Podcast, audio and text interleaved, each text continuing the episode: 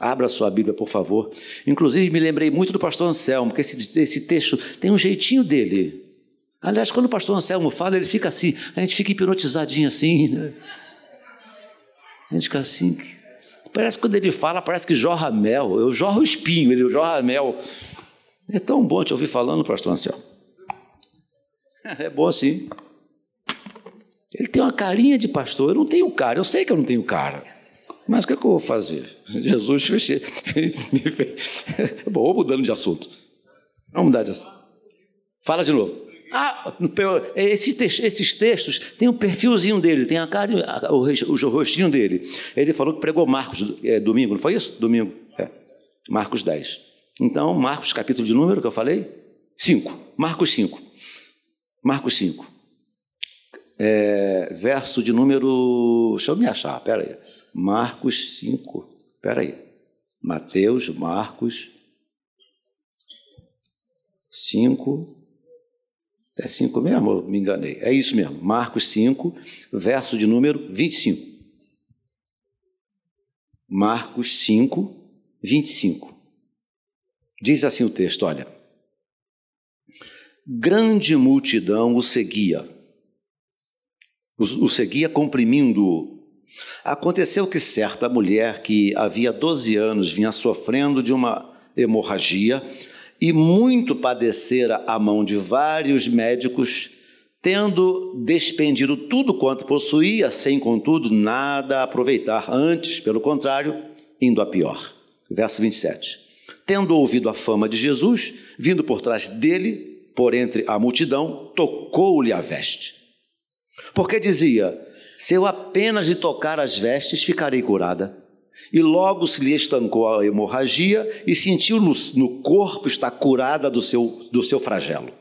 Jesus, reconhecendo imediatamente que dele saíra poder, virando-se no meio da multidão, perguntou: Quem me tocou nas vestes? Responderam-lhe seus discípulos. Vês que a multidão te aperta e dizes: Quem me tocou? Ele, porém, olhava ao redor para ver quem fizera isto. Então a mulher, atemorizada e trêmula, e côncia do que nela se, se, se operara, veio, prostrou-se diante dele e declarou-lhe toda a verdade. E ele lhe disse: Filha, a tua fé te salvou, vai em paz, fica livre do teu mal. Curve sua cabeça. Meu Deus, muito obrigado por tua palavra que por si só já nos abençoa, meu Deus. Mas que seja do teu agrado continuar ministrando aos nossos corações, através de tua graça, bondade e misericórdia. Que teu Espírito Santo ministre aos nossos corações, através da reflexão da tua palavra te oramos assim em nome de Jesus e todos disseram amém. Um pouquinho antes do texto lido e um pouquinho depois do texto lido, vai contar a história de um homem chamado Jairo. Quando eu era, eu era adolescente, isso deve ter uns três anos atrás, uns três, quatro anos no máximo,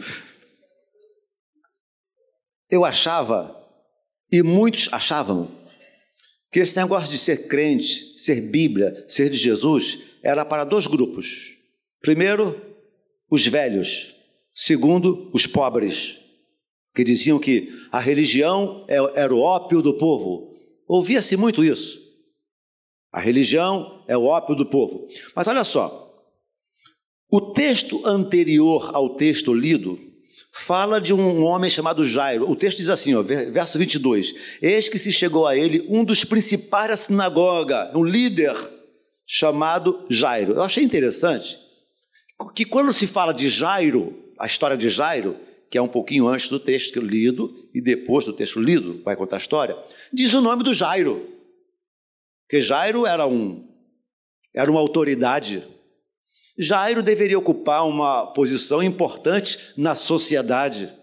Então, eu, eu, eu vi aqui que já de dois mil anos atrás, o Evangelho Era para os pobres? Também. É hoje para os pobres? Também. Mas já também para a classe mais alta. Vocês concordam comigo? Amém?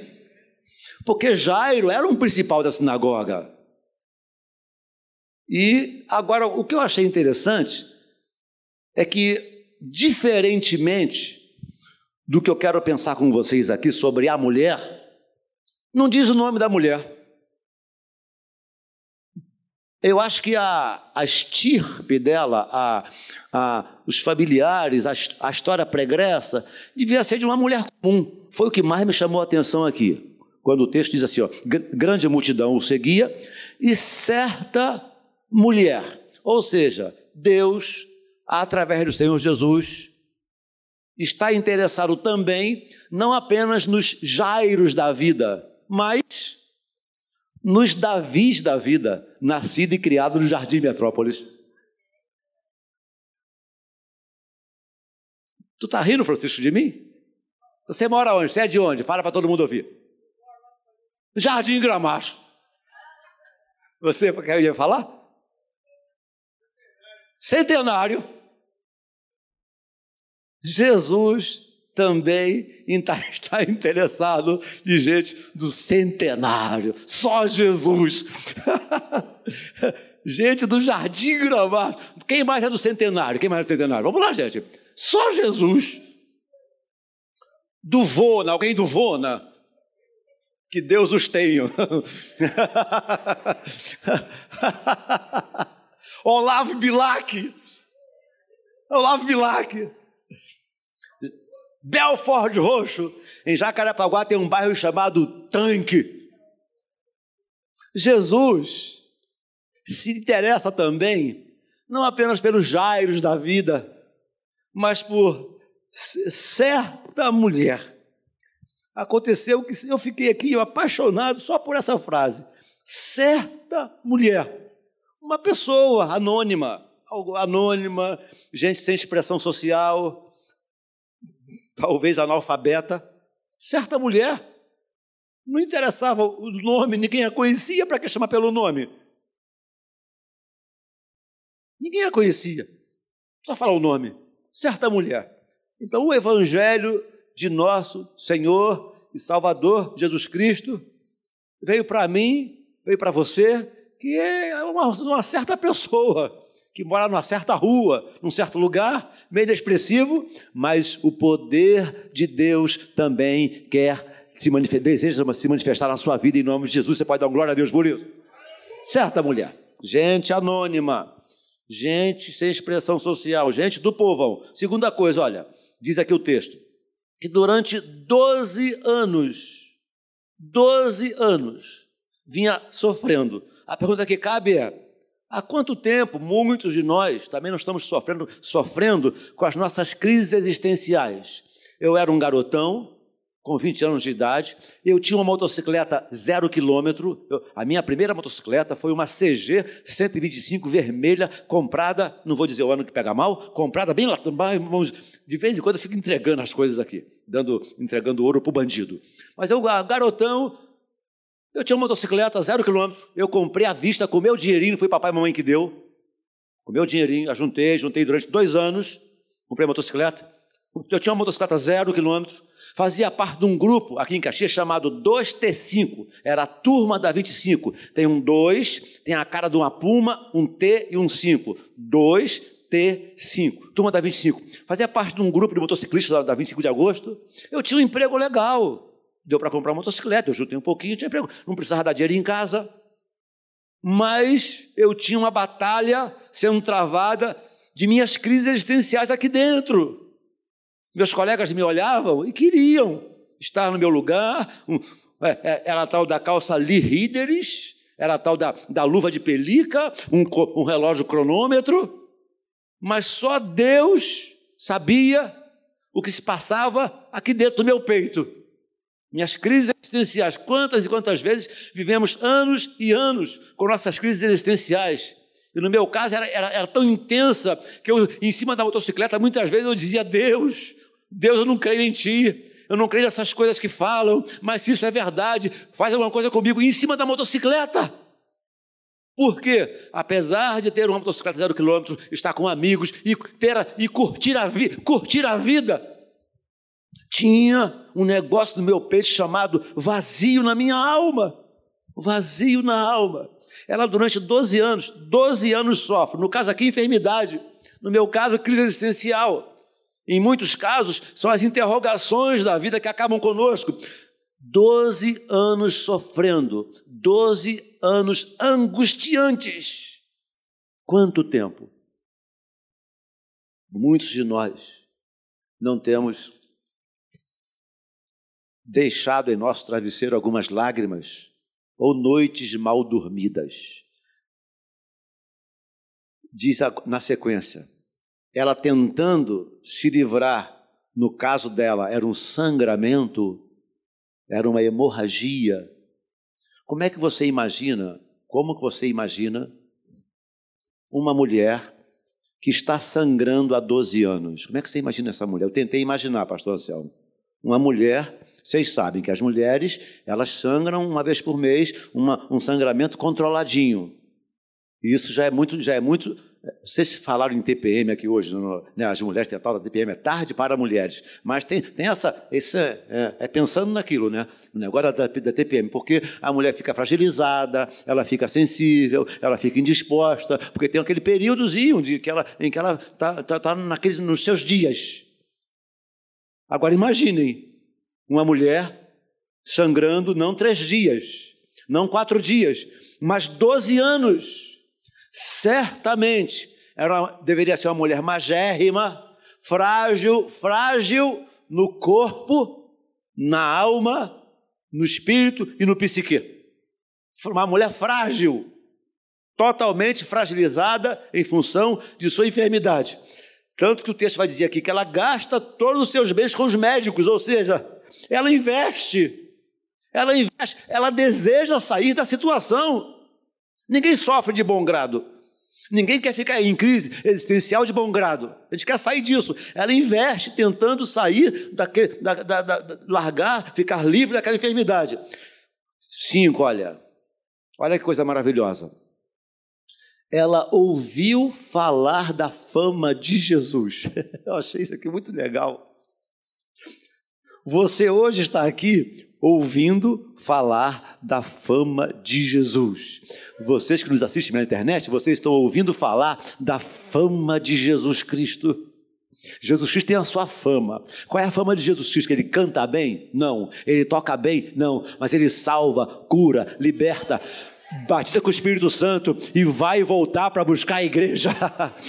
Qual é a fama de Jesus? É que todo poder lhe foi dado nos céus e na terra. Qual é a fama de Jesus? Que não há outro nome dado entre os homens pelo qual importa que sejamos salvos, a não ser o nome de Jesus Cristo. Qual é a fama de Jesus Cristo? É que, embora sendo Deus, não usou como usurpação o ser igual a Deus. Antes, a si mesmo se esvaziou, assumindo uma forma humana. Por esse motivo, Deus o exaltou soberanamente e lhe deu um nome que está acima de todo nome, para que ao nome de Jesus se dobre nos céus, na terra e debaixo da terra, e toda língua confesse que Jesus Cristo é o Senhor, para a glória de Deus Pai. Ah! Esta é a fama de Jesus Cristo. Pode, pode aplaudir e glorificar a Deus. Esta é a fama de Jesus Cristo. Ela ouviu falar da fama de Jesus. Minha mãe muitas vezes falava lá na minha cama, eu deitado sobre a fama de Jesus. Minha mãe teve 12, 13 ou 14 filhos, eu nunca sei direito.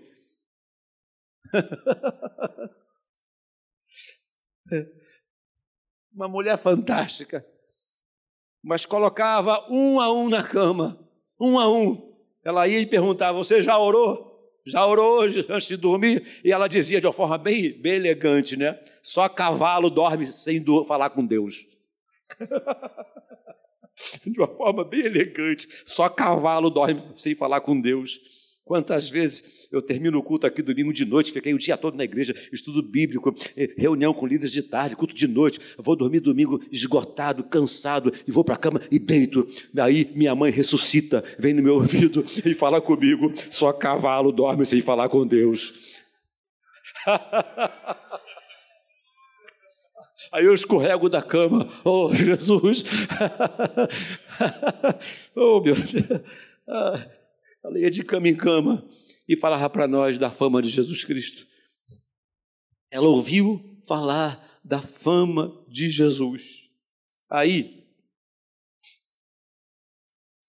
aquela mulher tinha tudo para estar azeda, angustiada, amargurada e reclamando da vida. Reclamando da vida. Repitam comigo esta frase: reclamando da vida. Mais uma vez. Mais uma vez. Terminei de ler um livro semana passada, cujo título é É Proibido Reclamar. Livreto desse tamanho, duas sentadas você lê o livro. É Proibido Reclamar. Esse, esse livro fala de uma forma muito contundente, muito objetiva, o, o, autor é salvo, não é? Ele fala sobre algumas pessoas que elas, elas ficam se vitimizando, vi, se, se, vitimizando. Parece que o, que o que acontece com elas só acontece com elas, não acontece com mais ninguém no mundo. E elas, e elas são vítimas delas mesmas. É a tal da hiena, ó vida, ó céus, ó azar. Ele fala que a, vitimiza, a vitimização é uma das maiores armadilhas que Satanás pode colocar diante do ser humano. Ele ficar lambendo seus próprios ferimentos, ficar lambendo seus próprios ferimentos, ter prazer em sofrer, ter prazer em passar que está assim, que está assado, e não sei o quê. É, é proibido reclamar. Aquela mulher tinha tudo para viver reclamando da vida. Mas olha só, ela, ela bola um plano. Ao invés de você ficar reclamando, eu quero sugerir a você o que, o que essa mulher fez. Ela, bolou, ela elaborou um plano, ela arquitetou o jeito, ela pensou uma forma, ela cria uma situação, ela cria uma situação para sair da sua, da sua inércia ela cria uma situação. Ela pensou em alguma coisa, apesar da sua fragilidade física, emocional, espiritual, sentimental, psíquica. Ela, ela, ela arquiteta um plano. Ela pensa um jeito de fazer alguma coisa por ela mesma. Você pode até não ter culpa de estar vivendo o que está vivendo. Mas se você permanecer vivendo desse jeito, você vai acabar gerando culpa dentro de você. É preciso, é preciso que se faça algo. Ela então, ela, ao invés de ficar lambendo os ferimentos, ela tenta fazer alguma coisa, ela elabora um plano, ela arquiteta um jeito, ela pensa uma forma, ela cria uma situação, ela sai da inércia e o texto fala assim: ela pensou, a mulher pensou assim, ah, ela, ela, se eu ao menos, se eu ao menos, ah, se eu ao menos, olha o plano dela, ah, se eu ao menos for por trás dele, havia uma multidão, olha a dificuldade for por trás dele e tocar nas suas vestes, eu poderei ficar curada. Ela arquitetou um plano. Pare de lamber seus próprios ferimentos. Arquiteta um plano. Fala com Deus, pede a Deus inspiração, pede a Deus orientação, pede a Deus uma estratégia. Certamente o Espírito Santo de Deus iluminará o seu coração, a sua alma, a sua mente e vai dar uma estratégia a você, dá a nós em nome de Jesus. Amém, irmãos? E dá mesmo. Ela elaborou um plano, pensou, ah, se eu, se eu apenas tocar nas suas vestes, ela, ela, ela, ela teve uma motivação, de, uma, brotou no seu coração uma esperança. Brotou no coração dela uma esperança. Não vou morrer anêmica, não vou morrer anêmica, vou fazer algo por mim mesma e vou por trás dele. E entre a multidão, lógico que a multidão sempre atrapalha. Você já viu que você faz o que você bem quiser, perde as noites de sono, vai para o Rock in Rio, fica lá quatro, cinco, seis noites. Eu já passei quatro noites de carnaval na praia, na praia, não ia para casa. Ninguém nunca reclamou que Davi, que exagero, que exagero. É gozado, né? O sujeito torce para um time. Aí, a, ele, ele é chamado, sabe de quê? Fiel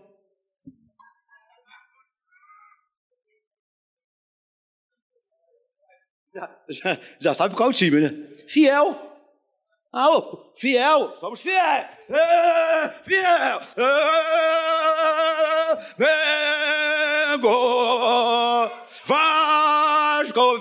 Fiel, fiel, fiel. Aí eu começo a orar, ler a Bíblia, jejuar, evangelizar. Eu aí eu sou, eu sou fanático. O cara lá é fiel. Eu sou fanático. Tem alguma coisa errada. Eu fanático, ele é fiel. Oi? É. A multidão vai sempre criticar, vai sempre querer atrapalhar. A multidão não acredita, mas ela diz: não, eu vou, alguma coisa vai acontecer, alguma coisa Deus vai mudar. E ela, diante de um esforço, creio eu, diante do esforço, vence a multidão. Isso é lindo, olha. E ela rompe a multidão, vindo por trás dele. Eu fiquei muito emocionado com esta frase, olha. Vindo por trás dele. Olha o que eu pensei. Deus não tem costas. Repita comigo. Deus não tem costas. Você não é capaz, nem eu sou capaz, nós não somos capazes de surpreender Deus. Que susto! Deus não tem costas. Quando alguém nesse estado tocou, diz o texto que imediatamente. Então Deus não tem costas. Deus não pode ser surpreendido. Vou um pouco mais além. Antes dele perguntar quem me tocou, ele sabia quem tinha tocado. Vou repetir. Antes dele perguntar quem me tocou, ele sabia o nome, o endereço, a idade daquela mulher. Lembra que Natanael levou, Felipe levou Natanael para Jesus? Aí Felipe falou assim para Jesus falou para Felipe levou Natanael para Jesus. Aí Jesus falou para Natanael: Eu te vi quando você estava debaixo da figueira. Jesus sabia de tudo. Jesus sabia o nome da mulher, sabia quem era. Ele fez aquilo para que ela entendesse para que o povo entendesse que ele, enquanto Deus, enquanto homem cheio do Espírito Santo, ele era guiado e orientado pelo Espírito Santo. Quem me tocou? E os discípulos, achando que a pergunta era um tanto quanto inadequada, mas Senhor, como assim quem te tocou? A multidão está te apertando e tu perguntas: quem me tocou? Não estamos entendendo. Aí o Senhor fala assim: olha, estou parafraseando, tá? Foi um toque diferente. Alguém encostou em mim, nas minhas vestes, com o coração consternado, contrito, crendo. Quem sabe a multidão estava ali por causa do oba-oba, por causa de uma fama de, da, da, multiplicação dos pães, porque ele mesmo disse: vocês me seguem, não é por amor a mim, mas porque viram a multiplicação dos pães e quantos pães sobraram. Muitas vezes, reuniões em nossas igrejas por aí, em nossas igrejas por aí, está ah, cheio de gente por causa do oba-oba. Mas Jesus sabe quem é do oba-oba e quem é o, da, o povo da sinceridade.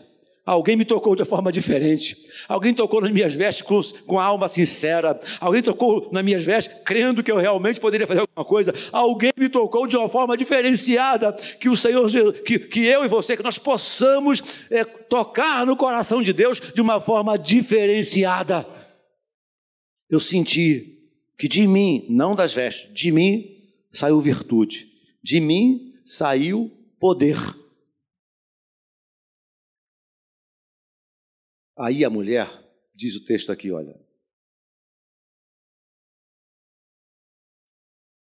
Logo, no mesmo instante, sentiu no corpo estar curada. Logo, no mesmo instante, ela não pagou penitência. Me perdoem, mas não pagou. Ela não fez sacrifícios. Ela não fez barganhas. Aliás, diga-se de passagem, o sacrifício que deveria ter sido feito em favor da igreja, Jesus Cristo já fez na cruz do Calvário. Vocês acham que Deus quer o nosso sacrifício? Mil vezes não. Todo o sacrifício que alguém deveria fazer já foi feito há 2020 anos atrás na cruz do Calvário através de nosso Senhor e Salvador Jesus Cristo. Ele não quer mais sacrifício, ele não quer mais penitência, ele quer apenas que creiamos naquele que por ele foi enviado. Sem sacrifícios, sem penitências, sem barganhas. Quem me tocou? E ela, diz o texto, olha aqui, atemorizada, trêmula, trêmula. Porque aquela, eu fiquei pensando, por que, é que ela tremeu? Comoção, ela ficou tão comovida, porque ela sentiu. Eu percebo isso, que ela sentiu imediatamente após o toque a, a sua condição física de 12, 12 anos, não é isso? A sua condição física de 12 anos, 12 anos, isso mesmo? 12 anos, a sua condição física de 12 anos, debilitada, e ao tocar nas vestes de Jesus, imediatamente o seu corpo foi revigorado. E só quem tem o seu corpo extenuado por algum exercício físico sabe. Eu corri durante, durante 13 anos, eu corri maratonas. Durante 13 anos, hoje eu não corro mais. Hoje eu pratico, meu esporte é natação. Mas durante 13 anos eu corri. A minha primeira maratona, que eu corri, quando eu cheguei, tem um momento que chega no, no, no cone, para chegada, o cone, e não pode mais ninguém atravessar ninguém. Eu me lembro que eu cheguei, eu cheguei. O Denis também, cadê o Denis? Te vi. Nós somos corredores, né? Está correndo ainda, Denis? Tá, eu, parei, estou nadando agora. Eu cheguei no, naquela faixa do cone que não pode mais atravessar. Eu cheguei. Eu cheguei. Sabe o que eu fiz? Eu segurei o ombro do cara que estava à minha frente. Eu disse, companheiro, tá, tá difícil. Me, me socorre. Me socorre. Aí ele, esse camarada né, que estava eu segurando nele, com as duas mãos, que eu estava eu tava, eu tava morto de farofa. Aí ele fez sinal para um bombeiro. O bombeiro me olhou, ligou a mangueira d'água e Esse cara me segurou pelas costas assim e e me rodou. E eu, ó, restaurou. Colocou um líquido doce na minha boca, é, um negócio doce pra caramba, e me deu, me deu aquela, me deu aquela injeção. Restaurou. Aquela mulher, ao tocar Jesus com tanta fragilidade, após o toque, o seu corpo foi completamente restaurado. Por isso que eu entendo que ela ficou trêmula, ela ficou espantada, ela ficou ela extasiada, e ela começou a tremer de emoção, ela começou a ficar de uma forma, coração extasiado. Aí diz o texto que ela, ela então trêmula, ela vem, ela vem, ela vem, o, adora, ela se curva, ela prostrou-se e declarou-lhe toda a verdade. A frase é muito pequenininha, declarou-lhe toda a verdade. O que é que eu entendi aqui, pastor Anselmo? Você pode até não, não, concordar comigo. Eu acho que Jesus Cristo ficou ouvindo toda a história pregressa daquela mulher dos últimos 20 anos, o seu sofrimento, a sua dor, a sua agonia, a sua angústia. Por isso que ela gastou todo o seu dinheiro, por isso que ela fez tanto esforço, por isso que ela creu, por isso que ela investiu em alguma coisa. Ela, a mulher queria apenas uma coisa. O que, que ela queria? a cura.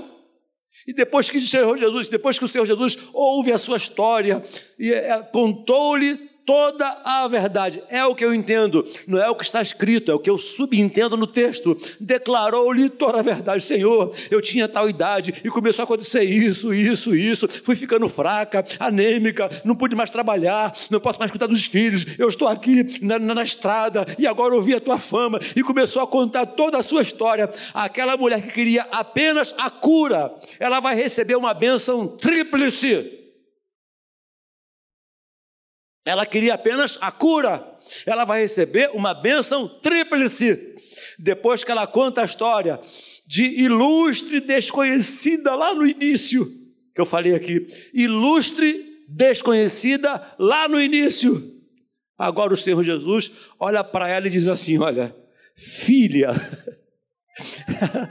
ela, ela, já não é mais uma ilustre desconhecida para Jesus, ela é filha. Filho não pode ser desconhecido para o pai. Filha, ô oh, filhinha, eu, eu, eu não sei, eu fico só imaginando o meu mundo de Bob. Eu acho que Jesus chegou para aquela mulher, acariciou os cabelinhos dela, enxugou as lágrimas dela, apertou no peito e disse: Filha.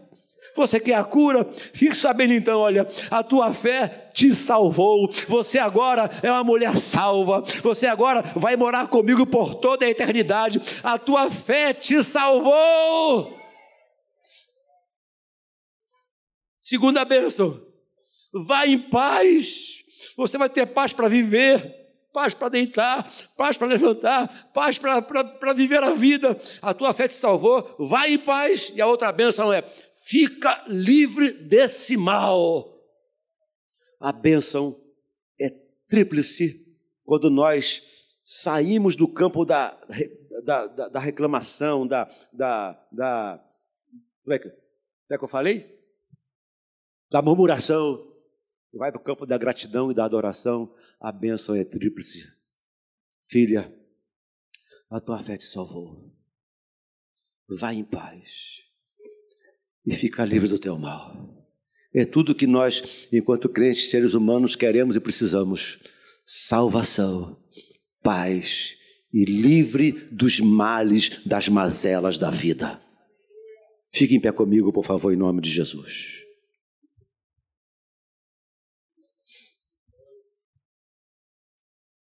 Cabecinhas curvadas e olhos fechados.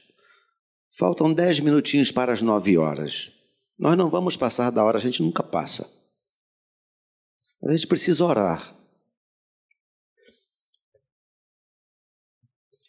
Quem sabe alguns de nós hoje aqui já estamos fragilizados, fragilizados, cansados, anêmicos espiritualmente falando, enfermos na alma, Quantos de nós não estamos aqui nesta noite ouvindo a fama de Jesus, enfermos na alma, enfermos na mente, enfermos no coração? Não tem outro jeito, só tem uma saída. Vá na direção de Jesus Cristo. Já ouvimos a fama dele, vá na direção de Jesus Cristo. Toque com a sua alma em Jesus Cristo. Com todo o seu coração, com toda a sua alma, com todo o seu entendimento, vá a Jesus Cristo. Declare a Ele toda a verdade. Às vezes, na maioria das vezes, nós não podemos falar toda a verdade para uma pessoa, mas para Jesus Cristo, você pode e deve declarar toda a verdade. E diante das verdades de declaração para o Senhor Jesus, ele diz: Filha, ô filhinha, dá um abraço aqui, filha. A tua fé te salvou. Vá em paz. Fica livre do teu mal. Ficar livre dessa angústia, ficar livre deste medo, fique livre dessas interrogações, fique livre de traumas do passado. Você que tem traumas do passado, está ouvindo da fama de Jesus, fique livre dos traumas do teu passado, minha filha. E se você veio aqui em busca de uma bênção, uma coisa, saiba, o texto sagrado diz, Efésios 3:20, ora, ora, aquele que é poderoso para fazer infinitamente mais. Que coisa linda! Ela só queria uma coisa, Muitas vezes só queremos uma coisinha para satisfazer a alma. Mas o Senhor fala: ora, a Bíblia fala: ora, aquele que é poderoso para fazer infinitamente mais do que tudo quanto pedimos ou pensamos, conforme o seu poder que opera em nós, a Ele, a Jesus Cristo, seja dada a glória na igreja.